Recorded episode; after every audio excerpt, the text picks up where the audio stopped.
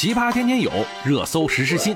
欢迎收听《热搜有话说》，我就是打开天窗说亮话，帮你蹭热点的。想要好声音，小霸王学习机、文曲星电子词典、蓝浪洗涤剂、金立手机、波导手机、手机中的战斗机等等等等，这些品牌你还记得吗？他们都去哪儿了？你还能说出多少以前很火，现在已经消失了的品牌呢？记得评论区留言告诉我。这个就是我们今天的话题，一百五十万人关注，把它推到了热搜榜的榜四的位置。也许因为怀念，也许因为童年，有很多我们曾经熟悉的广告语都已经成为了过去。那现在这些品牌到底它都哪儿去了呢？有些呀已经成为了永久的历史，有的还在默默的耕耘着。但是他们都同样的犯了不同样的错误。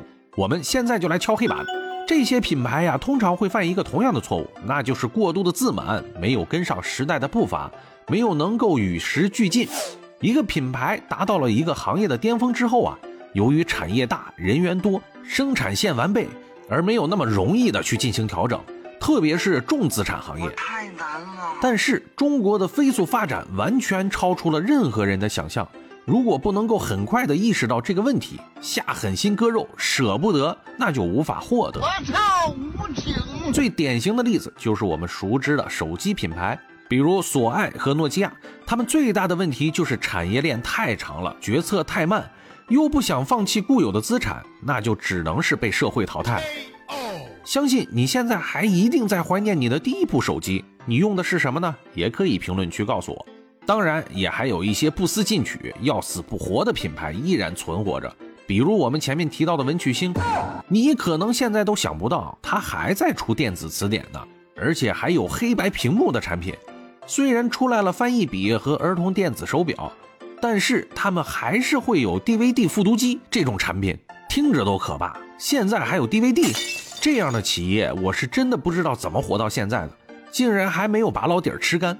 他们难道就不知道现在的手机都智能化了吗？不知道有种东西叫做 App 吗？APP 这样应该懂了吧？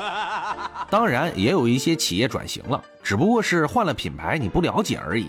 比如生产小霸王的步步高集团，他们现在的子品牌啊，说出来你都得张大了嘴。比如 OPPO、vivo、拼多多、小天才手表、极兔快递，这些呀都是步步高的孩子。他们已经跻身很多行业的前三甲了，而且他们还在不断的创新。他们这个企业不是不存在了，而是时刻都在你身边，并且引领着你。另外一些企业改变了市场的定位，很多人都说金立手机不见了。我想说啊，它一直都在，只是改变了输出策略。他们主动放弃了竞争激烈的国内市场，将目光放眼全球。他们在东南亚、印度、第三世界国家呀，那是占有了半壁江山的市场份额呀。这个也是一种转型策略，但是现在遇到了疫情，他们这种出口贸易势必也会受到一些影响。也有一些把不准市场命脉的，比如美特斯邦威，曾经是中国本土零售逆袭的代表，靠着周董的代言及模式崛起，但遭遇全球快时尚品牌的全面入侵，效仿 Zara，败在了视野、模式及品牌的瓶颈。自身转型缓慢，不抓消费者的痛点，新推的品牌呢，影响力提升又太慢，最后在激进的开店模式下，导致了现在整个品牌的销声匿迹，果然是不走寻常路啊。说到这里啊，也有人说海外品牌对市场更为敏感，其实也不全是。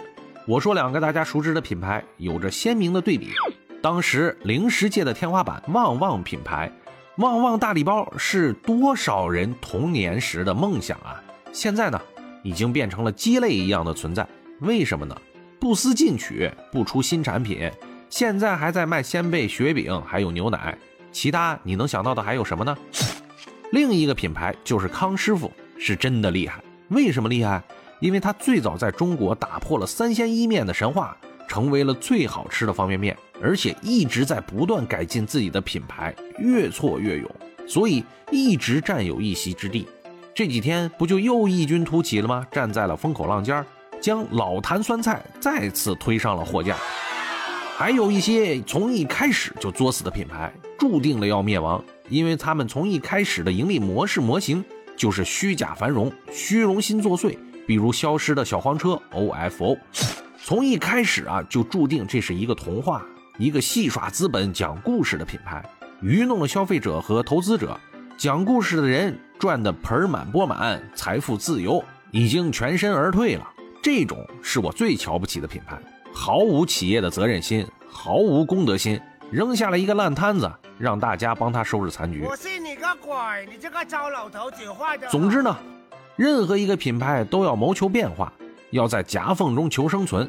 但是万变不离其宗，你始终要以大众的需求出发，紧跟时代的步伐。不违反我经常说的“让人类越来越懒，让复杂的事情越来越简单”这条原则，那么企业的改革就一定会给你带来新的机会。我们可以讲的品牌还有很多，如果你有兴趣，也可以把你怀念的品牌写在评论区里，我会在评论区认真回复你一些好玩的企业变化。